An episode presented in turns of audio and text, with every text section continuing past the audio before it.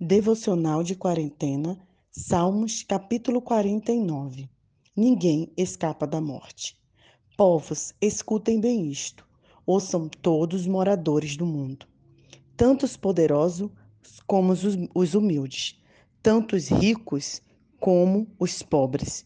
Os meus pensamentos serão claros e falarei palavras de sabedoria. Esse salmo, escrito pelos filhos de Coré, traz para a gente algumas verdades que é necessário que estejamos atentos para aprendermos. A primeira verdade é que ninguém pode salvar a si mesmo. Esse salmo nos lembra que somos fracos e falhos e que morreremos um dia. Não adianta confiarmos em nós mesmos, nos outros ou em nossos próprios bens materiais, porque tudo isso passará. Ninguém tem como pagar a Deus a sua própria vida, o valor da sua vida.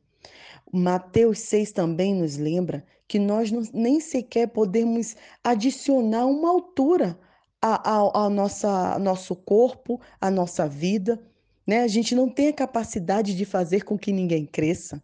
Quando temos filhos, o máximo que podemos fazer e o melhor é alimentarmos e cuidar deles. Mas não podemos dizer para eles crescerem ou diminuir. Nós não temos o controle sobre a vida. Não há dinheiro que pague a vida de uma outra pessoa. Por mais que ela tenha algum valor, isso não garante que ela viverá para sempre. A gente sempre assiste filmes e desenhos animados em busca de uma fonte da vida eterna, né? Em busca de, de uma alegria é, que seja para sempre, em busca de uma vida que nunca vai desfalecer. Mas, na verdade, a única vida que será eterna é aquela que ganharemos quando entendermos que Cristo é o nosso Salvador.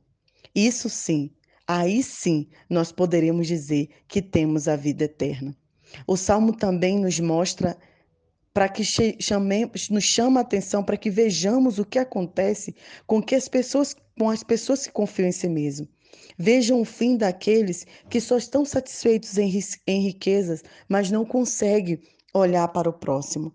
E muito interessante desse salmo é que tanto o versículo 12 quanto o último versículo, ele nos chama a atenção, dizendo que nós,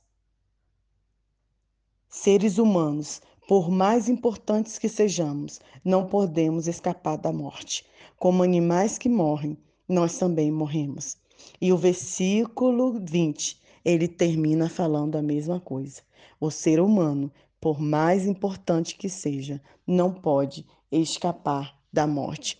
Mas muito interessante que o versículo 15 ele diz assim: Porém Deus me livrará do poder da morte, pois ele me receberá. A vida eterna é a única garantia que temos que viveremos ao lado do Pai. Essa vida aqui terrena é uma vida passageira, é uma vida que vai embora.